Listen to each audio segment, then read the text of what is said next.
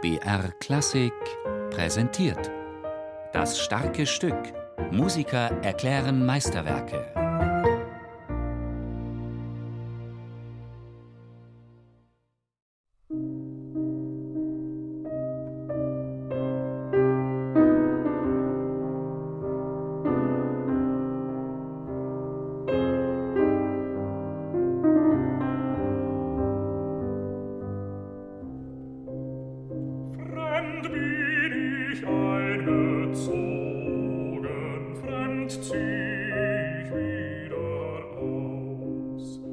Es ist Nacht. Es ist Winter. Zumindest im Herzen des Wanderers. Nachdem ihn seine Geliebte verlassen hat, gibt es nichts, was ihn noch zurückhält. Nachts bricht er auf, eilt aus der Stadt, will alles hinter sich lassen. Doch es fällt ihm nicht leicht. Immer wieder blickt er zurück und schwelgt in süßer Erinnerung an glücklichere Tage. Hin und her gerissen zwischen Verbitterung, Hoffnung und Todessehnsucht, schwankt er von einem Gefühlsextrem ins andere. In der winterlichen Landschaft sieht er Abbilder seiner eigenen inneren Erstarrtheit.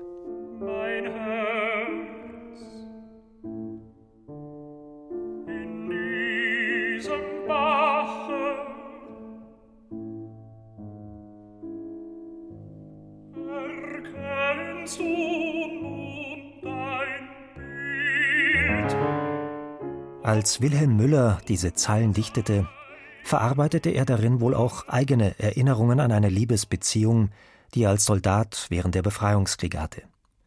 Weil die Frau zum politisch feindlichen Lager gehörte, wurde Müller unehrenhaft aus seinem Dienst entlassen. Es war Winter, als er in seine Heimat zurückkehrte.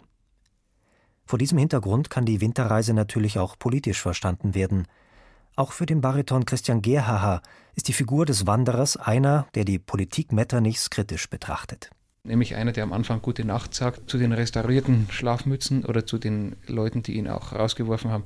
Ich persönlich hadere etwas mit der landläufigen Identifikation aus einer Reminiszenz der eigenen Jugend, in die man sich dann nochmal hineinbegeben kann mit all ihren existenzialistisch aufbegehrenden und sonstigen Attributen.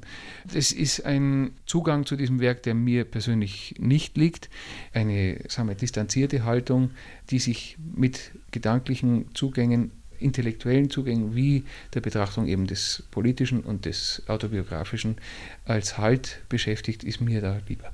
Wenige Jahre nach der Veröffentlichung von Müllers Gedichten fielen diese 1827 Franz Schubert in die Hände, der zu diesem Zeitpunkt bereits unheilbar an Syphilis erkrankt war. In diesem Zustand machte Schubert sich sogleich an die Vertonung der finsteren Gedichte. Sein Freund Josef von Spaun erinnert sich Schubert wurde durch einige Zeit düster gestimmt und schien angegriffen. Auf meine Frage, was in ihm vorgehe, sagte er nur Nun, ihr werdet es bald hören und begreifen. Eines Tages sagte er zu mir Komme heute zu Schober. Ich werde euch einen Zyklus schauerlicher Lieder vorsingen. Ich bin begierig zu sehen, was ihr dazu sagt. Sie haben mich mehr angegriffen, als dieses je bei anderen Liedern der Fall war. Er sang uns nun mit bewegter Stimme die ganze Winterreise durch.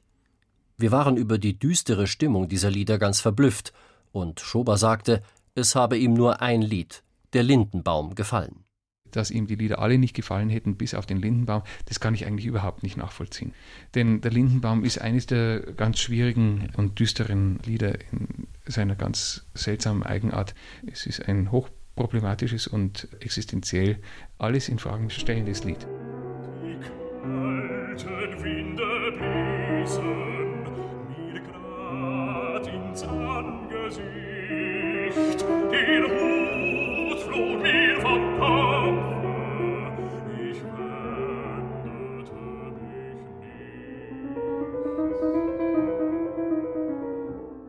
So wie Schubert hier das Rauschen der Zweige in der Klavierbegleitung hörbar macht, ist auch der gesamte Zyklus voll von solchen musikalischen Abbildungen. Die sehr starken poetischen Bilder Müllers umzusetzen in sprechende Klänge ist wahrscheinlich das Hauptbestreben Schuberts gewesen, meiner Ansicht nach. Ich finde, man sieht schon manche Dinge ganz klar vor Augen. Zum Beispiel gleich in Nummer zwei der Wetterfahne, wo ein Ausgestoßener vor einem Haus steht, das ihn abweist, das mit einer Wetterfahne auch noch feindlich gegen ihn wirkt oder ganz stark im Dorfe.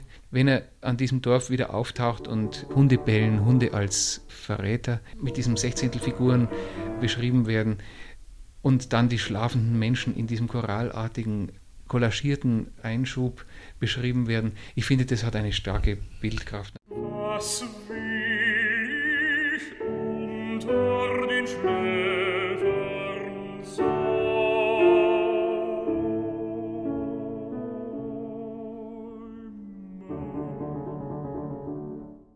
Gegensatz zu Schuberts erstem Liedzyklus Der schöne Müllerin ist die Handlung in der Winterreise nur vage angedeutet. Sie besteht mehr aus aneinandergereihten Bildern und Assoziationen, die dem Winterreisenden auf seiner Wanderung begegnen. Traum, Erinnerung und Realität sind dicht miteinander verwoben, die Grenzen fließend. Zwischendurch findet der Wanderer Unterschlupf in der Hütte eines Köhlers. Am nächsten Morgen zieht er weiter. Im letzten Lied trifft der Wanderer auf den Leiermann, der genauso einsam und verlassen zu sein scheint wie er selbst. Die Frage, ob der Alte mit ihm gehen und zu seinen Liedern die Leier drehen will, bleibt im Raum stehen. Ein offener Schluss? Ich glaube, es wird dieser vielleicht Zyklus einer Nachtreise beschlossen mit dem stürmischen Morgen und die darauffolgenden Gedichte Wegweiser, Wirtshaus, Nebensonnenmut und Leiermann sind meiner Ansicht nach nicht mehr unbedingt handlungsforttreibend. Jedes Lied ist dann nur noch ein Aspekt menschlichen Empfindens oder vor allem des Empfindens dieses Ausgestoßenen, dieses sich ausgestoßen Fühlenden. Was vermeid ich denn